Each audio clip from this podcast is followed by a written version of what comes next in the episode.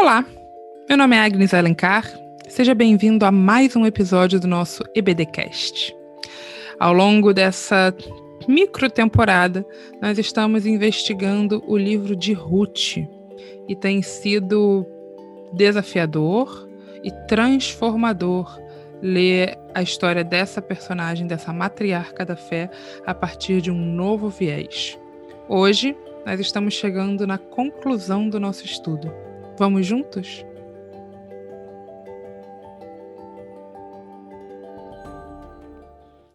Bom, se você tem nos acompanhado, você sabe que nós passamos por vários capítulos nessa novela, nessa história linda que é Ruth.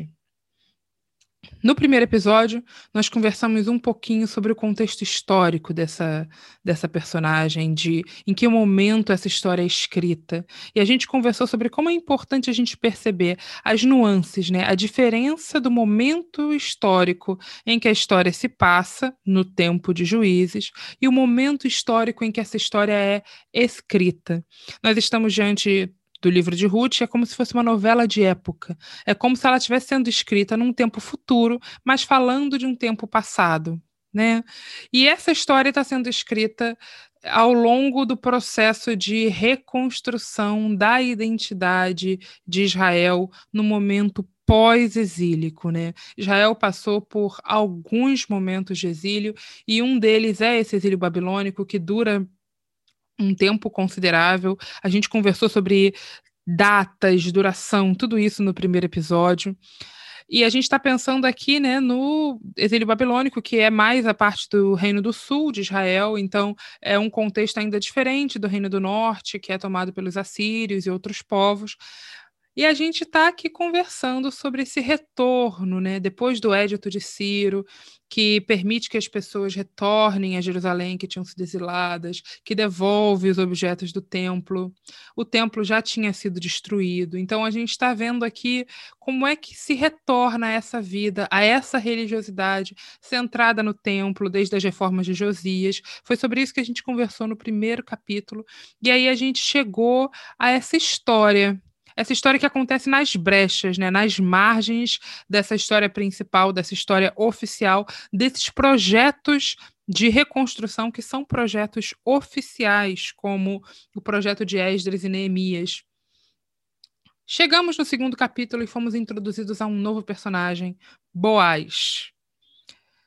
Falamos um pouquinho sobre como a agência de Ruth é importante nesse momento, como a sua voz é importante. Falamos sobre como o Boaz olha para ela, pergunta de quem ela, a quem ela pertence, né? A quem essa mulher pertence e descobre um pouco mais sobre essa história. A gente vai acompanhando que essa agência de Ruth, essa constância, sua fidelidade a Noemi é o que garante de alguma maneira alguma subsistência, alguma sobrevivência, porque Noemi deixa a terra de Israel durante um período de fome e retorna para ela a fim de encontrar né, pão, mas ela é já uma mulher idosa, uma mulher viúva, uma mulher com muito pouca possibilidade de sobrevivência dentro dessa, dessa nova Israel. Tanto que ao voltar ela pede para deixar de ser chamada de Noemi, que significaria graça, que significaria graciada, para ser chamada de Mara, que significa amarga, né? A vida dela se tornou amarga ao longo da sua jornada e a gente está aqui assistindo o desenrolar dessa história. Então, o Ruth se encontra com Boaz no capítulo 2, ele a protege, ele assume um papel de protetor, ele é bondoso com ela, ele é generoso com ela, ele vai além do que o que seria esperado dele. E aí, no capítulo 3, nosso último episódio, nós conversamos sobre o plano construído por Noemi, junto com Ruth, né, construído por Noemi, executado por Ruth, para fazer valer o direito delas como mulheres vulneráveis. Elas teriam direito a serem resgatadas e Boaz seria um dos possíveis resgatadores, né?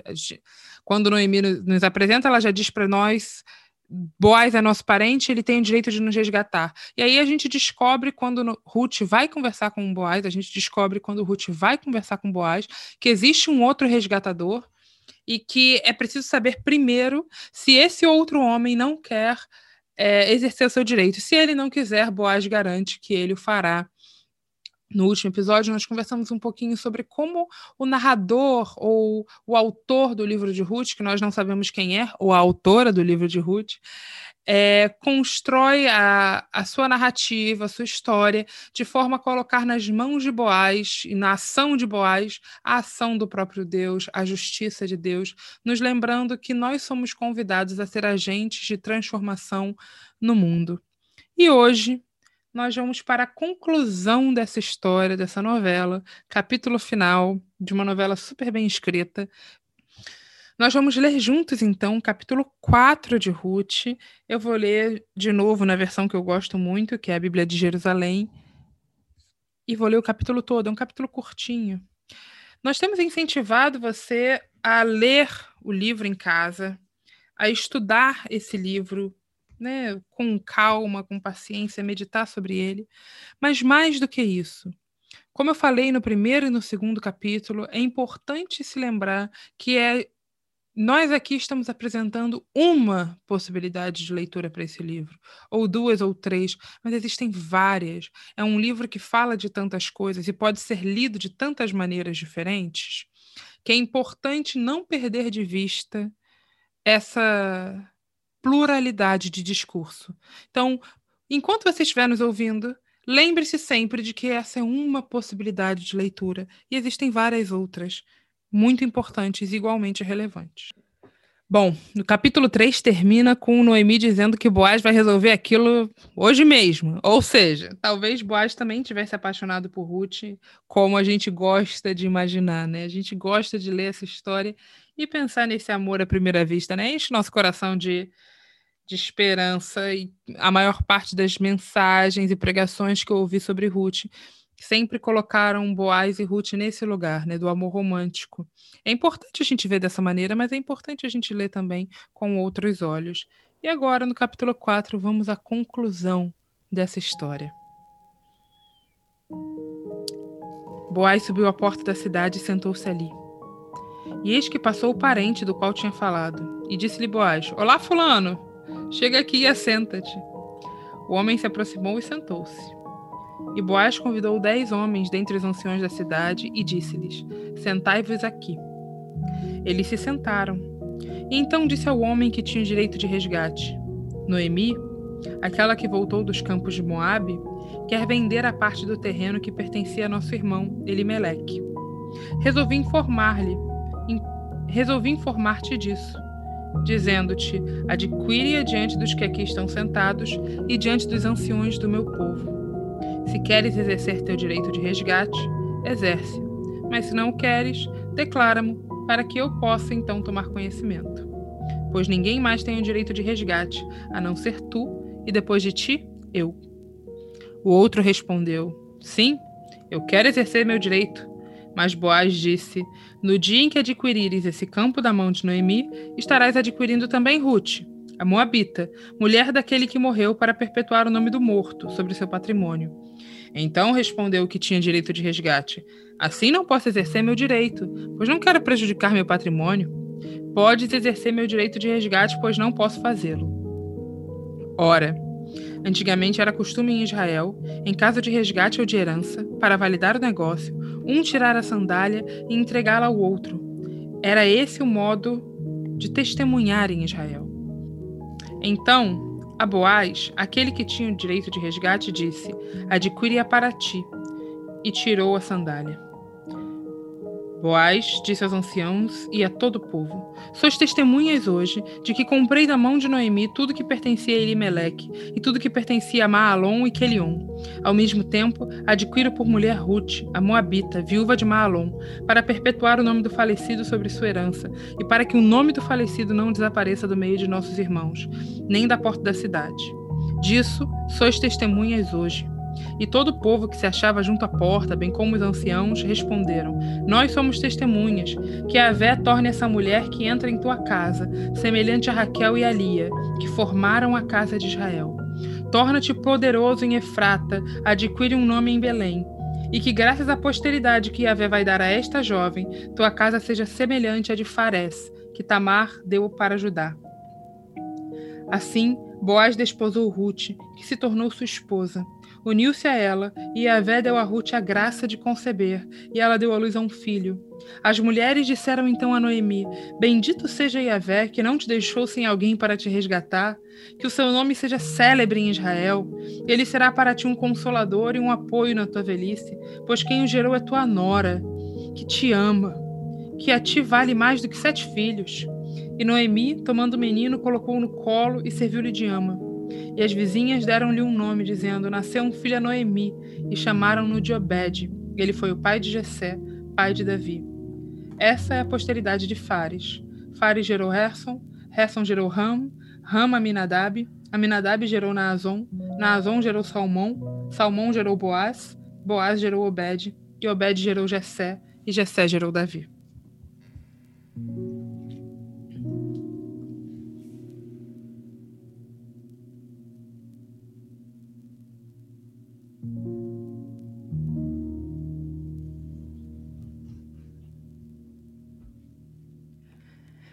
Fim da nossa novela. Dessa vez vocês falam primeiro, eu falo depois. Quem gostaria de começar? Cara, como esse livro ele é bem encaixadinho é, para para interpretações que reforçam né, determinados padrões assim esse final feliz em que tudo dá certo abre tantas margens para algo do tipo viu tem que fazer como, como Ruth fez, tem que achar um homem como Boaz, não sei o quê. E fico feliz da gente ter essa proposta aqui, né, de dar outros olhares para essa narrativa, assim, porque eu acho que é o tipo da, da história que a gente conta para as crianças, né, e já vai incutindo na mente delas o que, o que, que é um bom marido, ou então é, é, coloca para as meninas que, olha, você precisa encontrar você precisa buscar um homem assim para a sua vida, segundo o coração de Deus, mas ao longo das nossas discussões aqui e nos episódios anteriores, é bem interessante a gente pensar que é muito além de um casamento, né? É muito além de você ter um, um homem que te, te, acolhe e que te protege, né? Nesse modelo bem patriarcal que a gente está acostumado.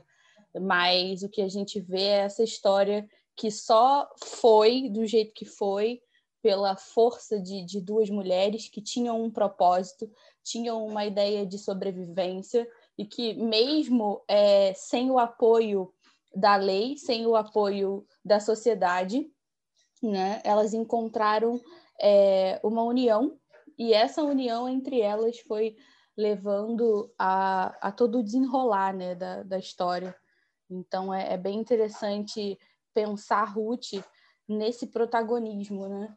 E eu acho que hoje eu contaria essa história para os meus filhos ou então para uma criança numa EBD de uma outra perspectiva, acredito eu, muito mais esperançosa do que só resumir essa história a um busque um bom marido, que tudo vai dar certo na sua vida.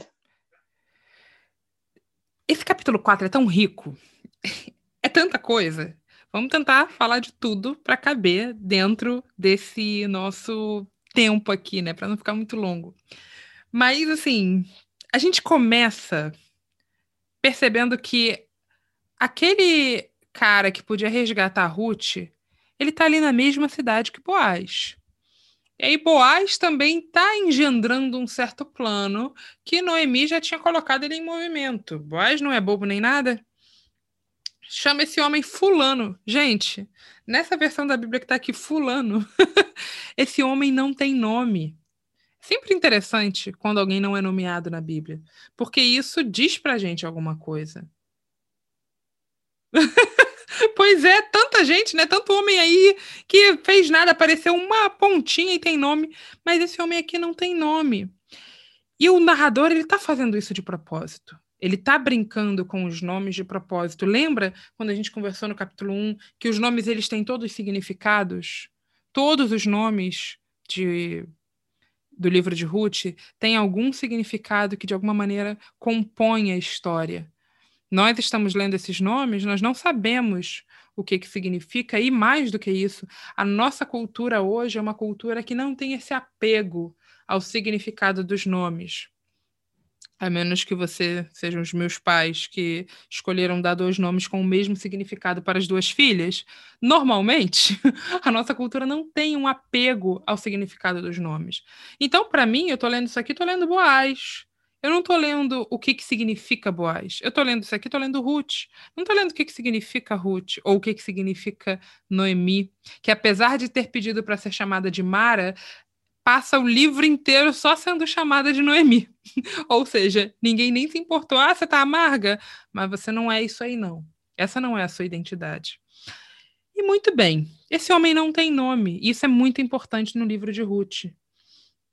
Mais do que isso, essa narrativa do livro do capítulo 4, essa narrativa do capítulo 4 constrói para nós aquela injustiça que nós estávamos intuindo quando nós lemos o capítulo 1, capítulo 2, capítulo 3, a gente conversou sobre essa vulnerabilidade, a gente conversou sobre como essas mulheres estão à margem, a gente conversou sobre como essa lei não está sendo cumprida, mas isso era uma intuição.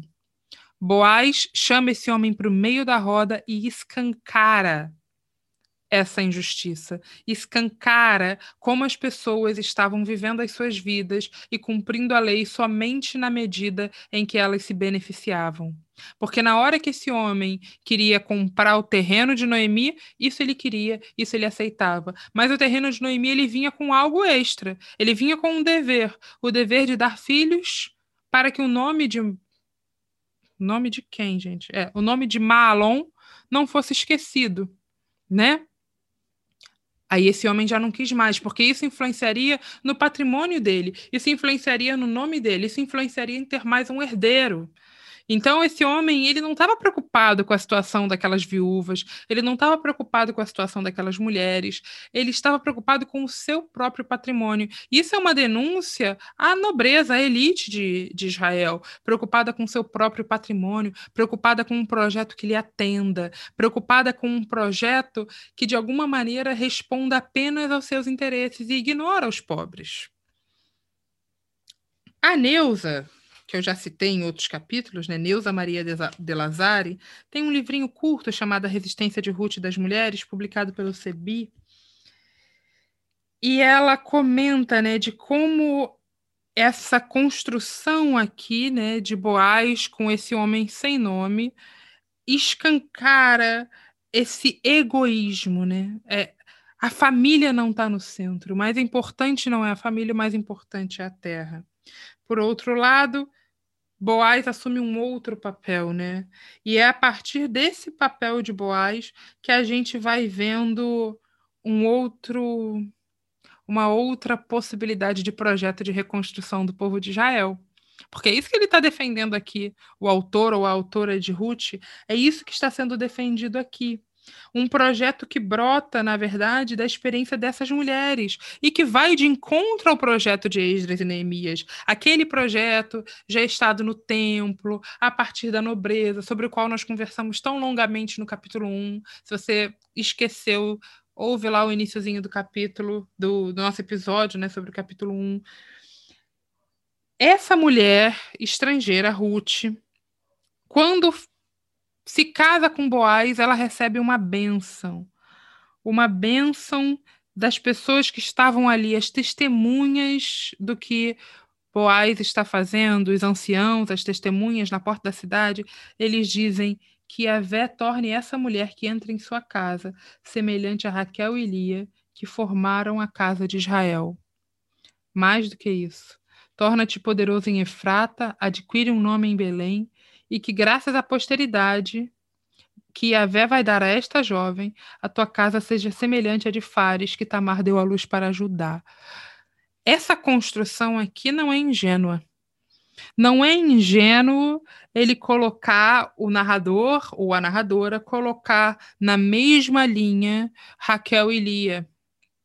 Ruth se transforma aqui numa grande matriarca da fé, e essa é uma grande matriarca de uma fé que não é nem a sua nação, né? Ela é uma moabita. Então ela está se tornando uma grande matriarca de uma fé que a princípio não seria sua. E aí a Phyllis Tribal, que eu inclusive citei no episódio anterior, se eu não me engano, esse artigo dela, né? Duas mulheres no mundo de homens ela faz uma construção muito interessante. E eu vou me deter sobre ela aqui, porque a gente está num processo de conclusão dessa história, né? Ela faz uma comparação entre o capítulo 1 de Ruth e o chamado de Ruth, ou no caso, a aquiescência de Ruth em seguir Noemi, e o chamado de Abraão. E ela fala né, de como esse tipo de chamado radical, de abrir mão da sua terra, da sua parentela, e ir para uma outra terra, que seria essa terra onde Deus age, essa terra onde Deus é Deus, acontece de uma forma similar para Ruth. E ela brinca que Abraão, de certa maneira, tinha um pouco menos a perder, porque Abraão tinha uma esposa, Abraão tinha bens, coisas que ele leva com ele para essa nova terra. E Ruth não. Ruth não tinha nada. E tal chamado radical não acontece tantas vezes assim no Antigo Testamento. A gente pode falar de Abraão, que deixa sua terra, deixa sua casa, deixa os seus pais para ir para uma terra que Deus vai mostrar, e é tido como um grande pai da fé, um grande momento de virada da religião né, judaica. Ele é construído posteriormente como um grande patriarca, e a gente vê aqui essa mulher, Ruth, que tem um chamado bastante similar, a gente não tem acesso ao que Deus fala para ela, a gente não tem acesso se Deus fala ou se não fala, a gente não tem acesso à sua motivação, mas a gente sabe que essa mulher abre mão de tudo, da sua casa, da possibilidade de se casar de novo, para ir com Ruth em nome de um Deus que ela nem conhece, ela nem sabe direito quem é esse Deus. E aí a gente chega aqui no capítulo 4 e vê na boca das pessoas da cidade, das testemunhas, do povo, essa declaração, que essa mulher seja como Lia e Raquel, que essa mulher seja como Tamar, que essa mulher então abençoe a sua descendência para que o seu nome nunca seja esquecido. E aí, citando a, a Neuza de Lazari, ela coloca aqui na página 47 desse livro: o projeto dos pobres é viabilizado na luta de duas mulheres, símbolo dos resistentes quando os pobres se organizam, é possível um mundo diferente do protagonizado por Esdras e Neemias. Ao mostrar o amor entre Ruth, uma moabita, e Boaz, um israelita, o autor quer demonstrar como o livro de Ruth é uma denúncia contra o projeto segregacionista de Esdras e Neemias. Noemi tem a sabedoria dos pobres, não quer Deus só para si, para sua raça, a situação de Noemi é a do povo, explorada pelos grandes de Jerusalém e do Segundo Templo, que vão articulando fortemente a ideologia da raça e da observância da lei. Ruth, estrangeira, ao decidir-se por Noemi, israelita, faz a entrada no povo de Deus do jeito que os pobres entendem. É a reconstrução de uma nova comunidade na base do amor. Ruth é a história das mulheres estrangeiras expulsas por Esdras.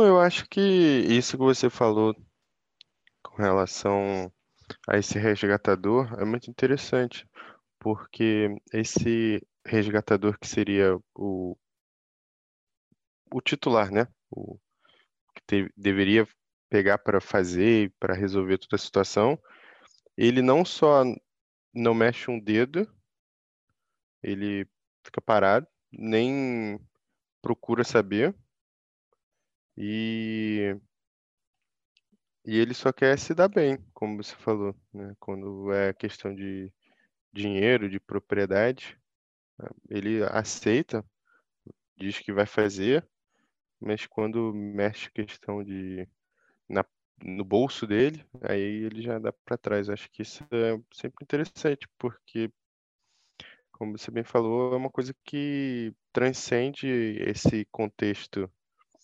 mas está presente até nos dias de hoje. A gente quer, mesmo quando a gente tem o dever de ajudar alguém que precisa, a gente só ajuda até a página 2, até a gente ser prejudicado.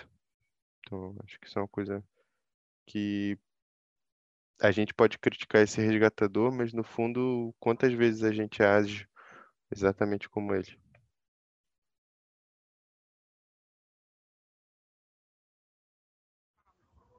É, não, é, eu acho interessante é, não só a, a, figura do resgatador, mas esse, esse suspense, né, de, do último capítulo, né, em que parece que está tudo certo e de repente tem um, um pequeno twist de, um, de uma grande reunião com, com os anciãos, que algo vai ser decidido, né, e, e aparece essa outra pessoa, esse mini vilão aí, né, que é, que poderia atrapalhar essa situação, né? E eu fico imaginando, né, o, a, a própria sensação dos leitores, né, percebendo isso, em como eles se sentem é, em, em, relação a, a, a, aqueles que estavam governando ali, né? Aqueles que tinham muito interesse na terra, né? Mas que não tinham tanto interesse assim em cuidar do povo, né? Naquilo que vem com aquela terra, entre aspas, né?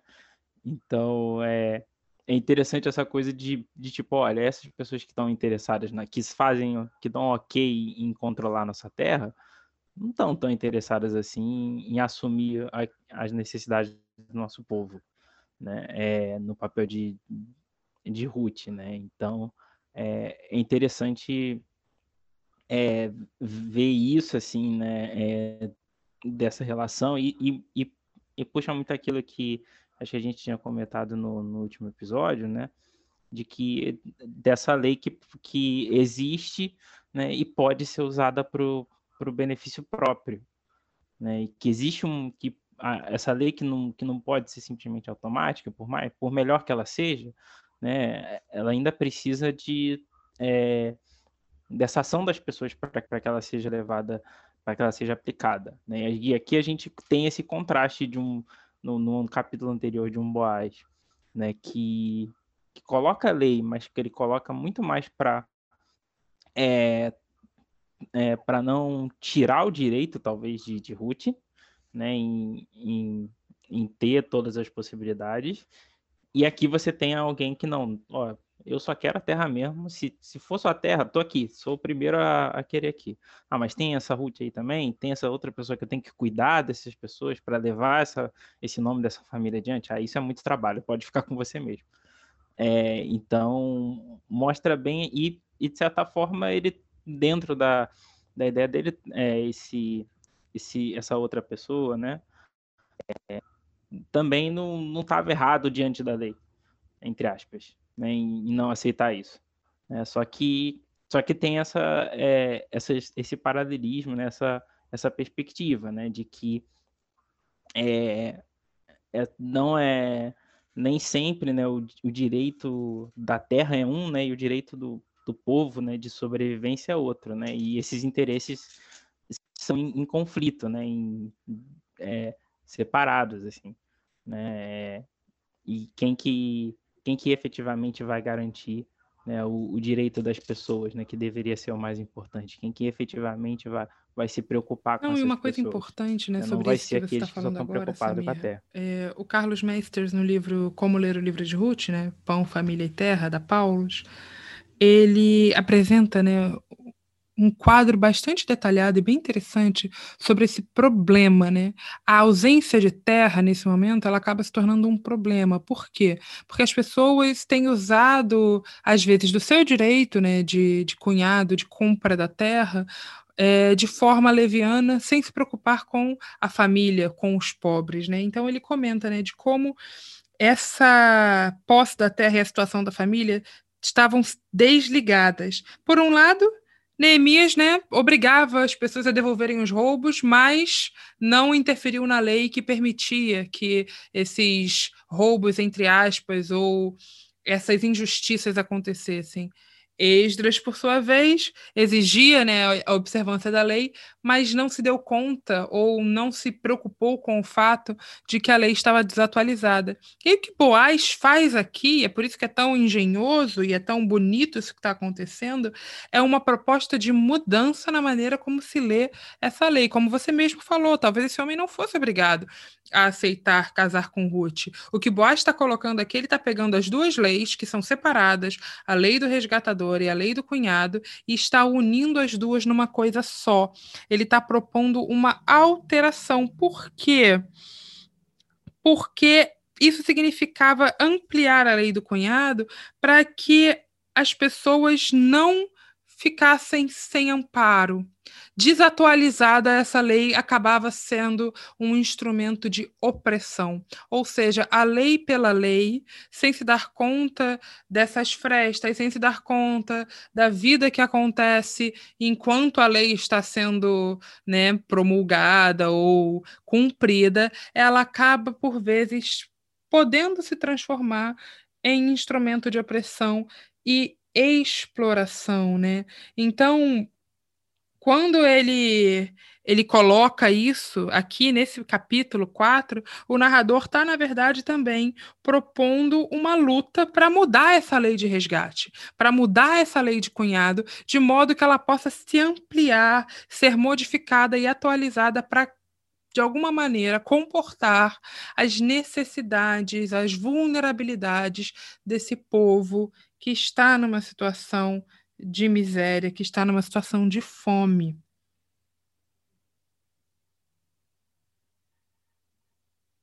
Mais do que isso, né? Atacar nesse momento a maneira como essa lei está sendo cumprida, observada, significa atacar algumas das causas das desigualdades sociais desse momento. E isso é algo muito relevante da gente pensar sobre a denúncia do livro de Ruth e sobre como essa denúncia chega para nós hoje, né? E a gente comentou sobre isso, se eu não me engano, no capítulo 2, quando nós conversamos da importância de se mudar não apenas de maneira individual, a forma como eu penso, a forma como alguém pensa, mas de se mudar de forma ampla toda uma, um sistema de desigualdade que massacra o pobre, que deixa o faminto com mais fome, que, de, que tira do pobre o pouco que ele tem. Então, como é que a gente, de alguma maneira, coloca em movimento uma mudança sistêmica, que é isso que está sendo proposto aqui por Boaz e pelo narrador de Ruth? E mais do que isso, né? Ele coloca aqui um epílogo mostrando para nós essa genealogia para dizer que não só aquela bênção do povo é, foi bem sucedida, Ruth de fato se torna, como Lia e Raquel, uma grande matriarca, uma matriarca de ninguém menos do que o rei. Né? Isso está sendo escrito posteriormente né, do reinado de Davi, mas existe toda essa construção mítica do rei Davi, desse reinado como tendo sido o tempo áureo de Israel. Então, ao apontar para esse rei Davi, está apontando justamente para uma outra possibilidade de construção nacional. Esse nacionalismo exacerbado não pode ser construído, então, a partir da genealogia do rei Davi, que é um rei querido, né? A partir da genealogia do rei Davi, só se pode construir uma identidade nacional que comporte essas mulheres estrangeiras, porque a própria bisavó do rei Davi não é essa judia pura que Esdras e Neemias gostariam de colocar como epíteto do tipo de mulher ideal. Então, assim, essa denúncia desse, dessa xenofobia, dessa expulsão dessas mulheres estrangeiras, acaba sendo colocada também a partir dessa genealogia que constrói então para nós da onde vem desse Davi e mostra que esse tipo de nacionalismo exacerbado não pode ser construído a partir da genealogia do rei Davi, porque simplesmente Ruth, bisavó dele, era uma moabita estrangeira que que chega para nós como essa luta dessas mulheres e, e viúvas, né? Então, é muito interessante ler esse livro a partir dessa perspectiva histórica de seu contexto de, de elaboração, porque ele nos coloca diante das falhas e dos problemas dessa sociedade e como é que essas falhas, esses problemas dialogam também com as falhas e os problemas da nossa sociedade brasileira hoje e como é que nós agimos diante disso, não é? É, acho que é interessante, né, pensando no, nos eventos ainda mais atuais, né? É, a gente comparar, né? Assim, que está acontecendo, por exemplo, das pessoas meio que é, dos casos, por exemplo, das pessoas furando fila em relação à vacina, né? Então, é, desse uso dessa lei para proveito próprio, né? É, em comparação ao uso da lei para é, para manter, né? E, e e garantir os direitos dos, dos mais favoráveis. Né? Assim, acho que é, isso invoca assim, tipo, um, um, uma gama de decisões que a gente pode tomar no nosso dia a dia. Né? É óbvio que a gente não está não tá todo dia com, com a Constituição debaixo do braço, né? mas assim, a gente está tomando as micro decisões né? nesse sentido ao longo do dia e, e para pensar assim, olha que é, qual é o resultado daquilo que é, que eu estou proporcionando? Será que é em, em, em favor né, daqueles que precisam desse direito, que, que, que, não, que, que são alvo desse, desse direito? Ou será que é só em favor do, dos benefícios próprios?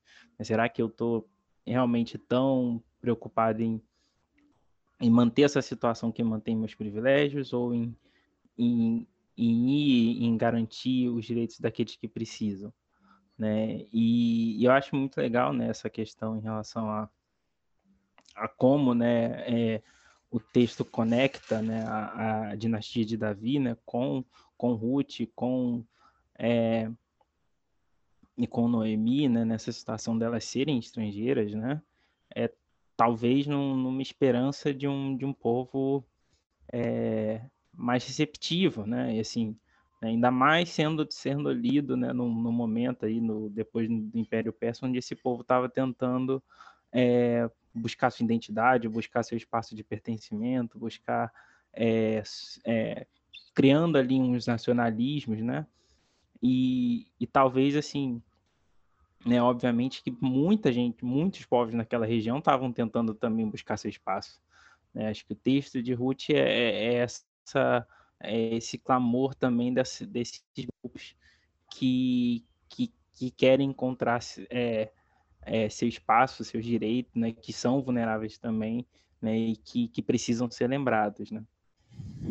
Sim, e é muito interessante a gente falar de Ruth também nesse momento histórico atual em que a gente está vivendo, em que nós estamos assistindo algumas das maiores crises de refugiados do nosso tempo moderno, né? E a maneira como a igreja e os cristãos têm lidado com essa crise é muitas vezes de uma omissão e de um de um nacionalismo equívoco, talvez, né? E esse livro de Ruth nos coloca em questão tantas coisas, da vulnerabilidade da mulher, da questão da fome, que nós conversamos de maneira mais detalhada no capítulo 2, né? Nós conversamos sobre como esse livro, esse narrador, faz questão de colocar a ação e a presença de Deus a partir do pão ou da ausência de pão. Então, Ruth volta com Noemi, porque Noemi ouve falar que as pessoas estavam deixando de passar fome em Israel, e ao chegar, Ruth é abençoada por Deus porque ela consegue pão para levar para casa, comida para levar para casa.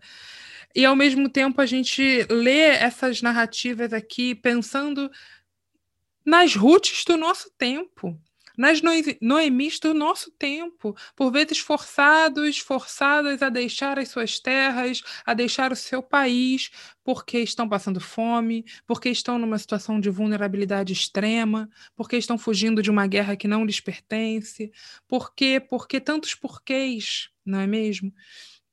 E nós temos visto de uma maneira assustadora uma omissão de grande parte do mundo, uma omissão dos órgãos que deveriam estar se preocupando com essas questões e também uma omissão significativa e bastante preocupante da comunidade cristã, da cristandade nessas questões do nosso tempo.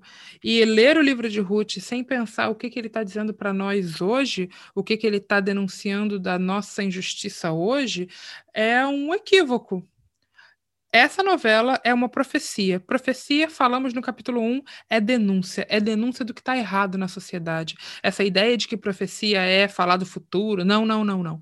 Profeta é aquele que denuncia o que está equivocado na sociedade. E quantas coisas não estão equivocadas na sociedade? Se nós estamos lendo o livro de Ruth acreditando que ele tem algo para nos ensinar hoje, porque eu acredito que sim, acredito que esse livro nos mostra caminhos possíveis de articulação e nos mostra o poder dessa articulação quando ela parte do povo, do pobre, daquele que necessita e não dos poderosos, porque os projetos de Esdras e Neemias estavam contemplando apenas os nobres, apenas os poderosos, pensando na reconstrução dessa sociedade a partir da elite religiosa, enquanto a gente está aqui diante de duas mulheres que propõem uma outra articulação, uma reatualização da lei, uma vivência de um fundamentalismo que mata e uma vivência da uma vivência de uma aliança de vida que constrói outras possibilidades de relações humanas. Então, como é que esse fundamentalismo está expulsando mulheres do meio desse povo? Como é que a mesma lei pode ser usada, na verdade, para proteger essas mulheres? Então, o, o livro de Ruth ele está brincando e de maneira bastante arguta, né, ironizando o cumprimento exacerbado da lei, mostrando justamente nas frestas que esse fundamentalismo está matando mais do que gerando vida. E quando a palavra dita de Deus, ou aquilo que é lido como palavra de Deus, como lei de Deus, mata mais do que gera vida, a gente tem que se perguntar.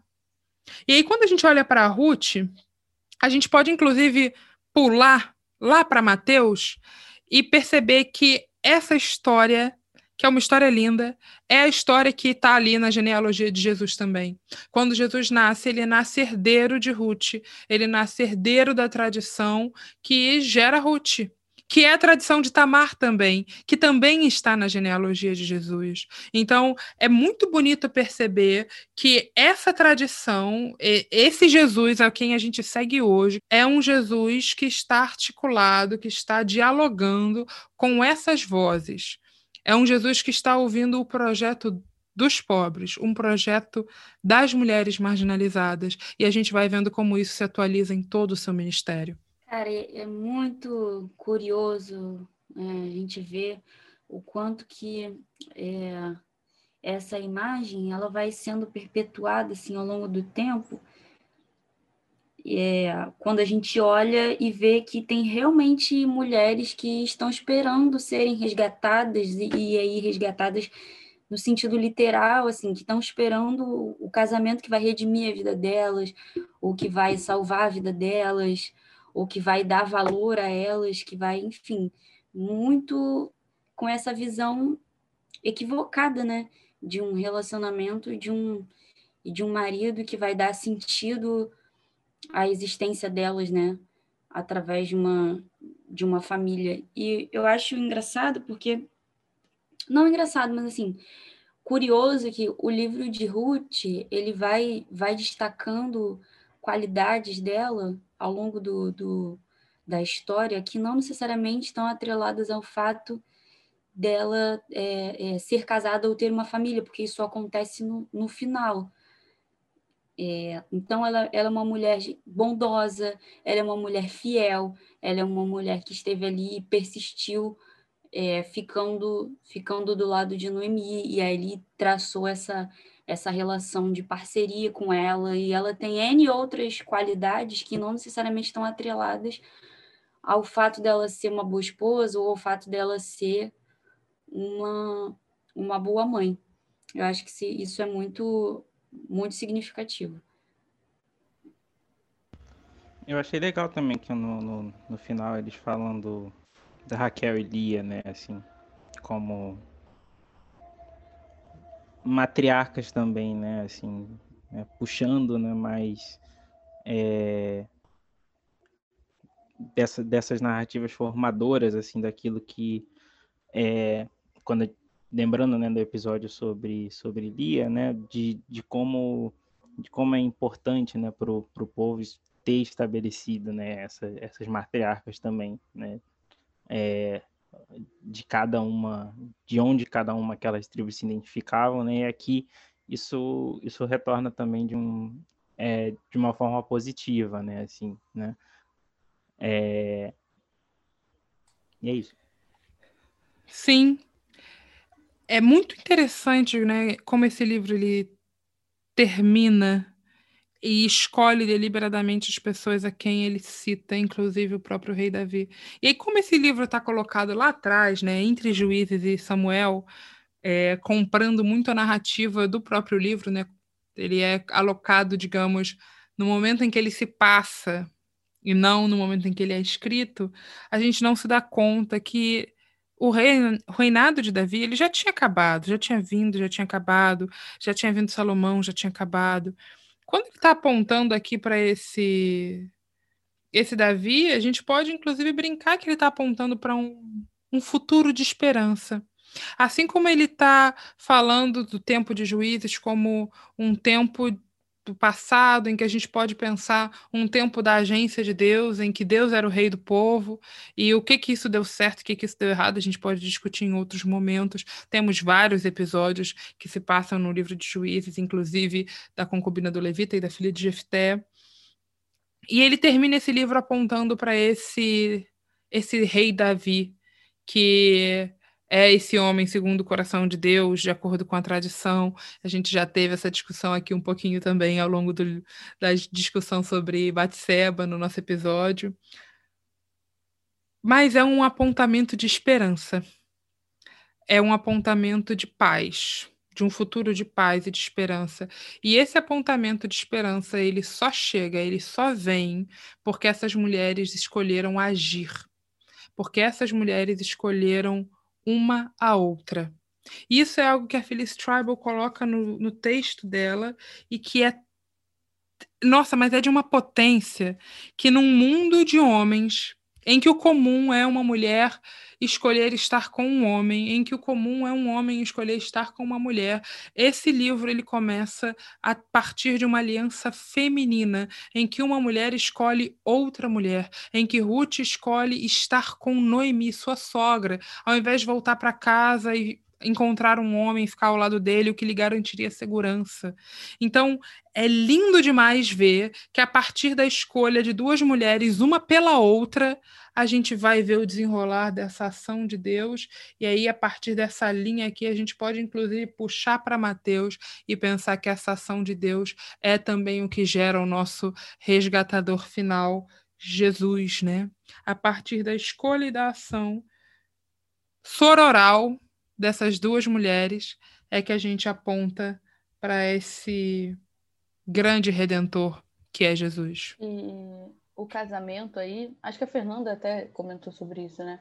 Acabou sendo meio que uma consequência, né? E não era o centro da história. Em nenhum momento o objetivo, elas falaram, ah, você vai lá para casar com, com Boaz, né? O foco não estava no, no casamento. E isso é bem interessante, assim, porque era uma estratégia de sobrevivência da época, né? Para as mulheres terem o um mínimo de respeito e dignidade, estar casada. E não, ainda que elas tiveram todo o desamparo da lei, não era o foco ali. O foco estava muito mais entre as duas do que em Ruth encontrar alguém. Eu achei isso magnífico e eu nunca tinha visto essa história por essa perspectiva. Assim, foi a primeira vez, né, estudando aqui para gravar os episódios do podcast, que eu pude mudar essa forma de ver a história, porque eu sempre encontrei como uma ideia muito romantizada até, né? Porque essa trajetória de luta e disposição que elas passaram sempre me foi contada como uma coisa muito romântica e como uma coisa muito fofa. Olha como elas são amigas, olha como elas são fiéis a Deus e tal. E é muito mais do que isso, né? É, destrinchar esse olhar que é, é, dessa amizade dentro dessa perspectiva é, feminista também. Me dá muita esperança, né? Me dá esperança na relação, porque a, tudo acontece na relação e na qualidade das relações, né? E quando a gente vê a força da relação das mulheres que não precisam de um casamento para se posicionar, para dizer o que elas realmente querem, fazer o que elas realmente querem, é muito potente, né? Ainda nos dias de hoje. E também da gente pensar sobre isso, né? Outras formas de, de relação através da Bíblia. E o que, que a gente pode aprender com histórias como essa, que começam a partir é, dessa escolha de duas mulheres, né, que fazem essa parceria, e o quanto que isso pode ser forte para a gente olhar para as mulheres das nossas igrejas, porque eu ainda vejo muita rivalidade, muita rivalidade com as mulheres que escolhem não se casar, ou então com as mulheres que são divorciadas. A gente até comentou um pouco disso no episódio anterior. E, e, isso é bem ruim, porque você continua propagando esse ambiente de insegurança, né? O que poderia ser uma ótima rede de apoio acaba sendo um espaço de muito julgamento, em que as pessoas querem muito mais saber o que fez a pessoa se casar de novo ou o que fez a pessoa nunca se casar, do que efetivamente ir perguntar: então, você precisa de alguma coisa? Como é que eu posso fazer para para te ajudar no que você precisa. Acho que é, é mais ou menos nesse sentido. E é uma aliança que vai até o final de tal maneira que quem dá o nome do filho de Ruth não é Boaz, como seria costumeiro, né? Que o homem nomeasse seu filho. Não, quem dá o nome são as mulheres. Esse filho não é dito filho de Ruth, também não é dito filho de Boaz, é, filho, é dito filho de Noemi, porque Ruth é melhor para você do que sete filhos. Gente, Ruth é melhor para Noemi do que que ela tivesse sete filhos. Olha, olha a subversão desse texto, de falar do valor dessa mulher, de falar do valor dessa mulher num mundo de homens, em que ter filho homem é o grande valor, em que ter algum homem que cuide de, de você é o grande valor. Então, assim, a maneira como essa história termina também, a voz dessas mulheres do povo que, que surgem para nós como sendo sendo a voz da população, dos pobres mesmo. É, é, é lindo demais. Para a gente terminar, então, eu vou ler um poema do livro da Nancy Cardoso, Maria Vai com as Outras, em que ela analisa cada uma dessas mulheres da genealogia de Jesus. Genealogia de Jesus em Mateus. E diz o seguinte o poema: Deixa-me ir com você. Fico do seu lado, mulher companheira de mulher, porque são muitas as fomes e nem há homens. Deixa-me ir com você. Encosto minha juventude na amarga velhice dos seus dias, porque são poucos os caminhos e não há frutos. Deixa-me ir com você. Colho o resto do resto do que sobra, no campo dos outros, o que era seu. Porque é tão grande a injustiça e não a lei. Deixa-me ir com você. Visto-me com roupa de festa, perfume do que eu não devia, porque esse corpo é o valor que nos resta, e não há mais vergonha ou pudor. Deixa-me ir com você. Deito-me aos pés desse homem e faço o que ele me disser para fazer, porque a noite é de vinho e não há mais o que temer. Deixa-me ir com você. Tomo posse do homem e do filho e devolvo tudo aquilo que é seu. Eu sou Ruth, você Noemi. Onde você for, vou também. Sua casa também é minha casa. Nosso povo, nosso Deus, deixa-me ficar com você.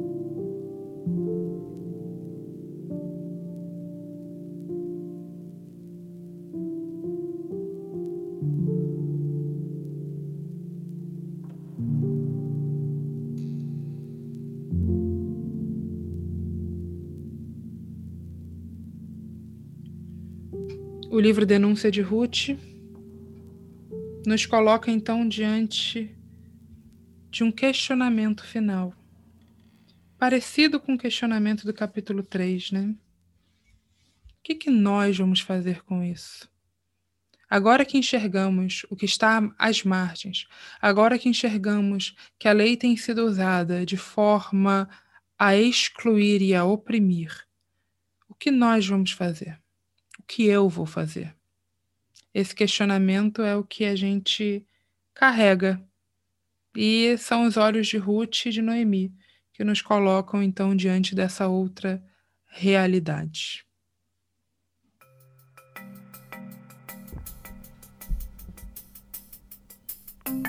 Bom, meu nome é Agnes Alencar e você ouviu mais um episódio do nosso EBDcast. Esse foi o nosso episódio final sobre Ruth. Nós investigamos o livro de Ruth ao longo de cinco episódios. Se você perdeu algum, você pode voltar no nosso Spotify e ouvir.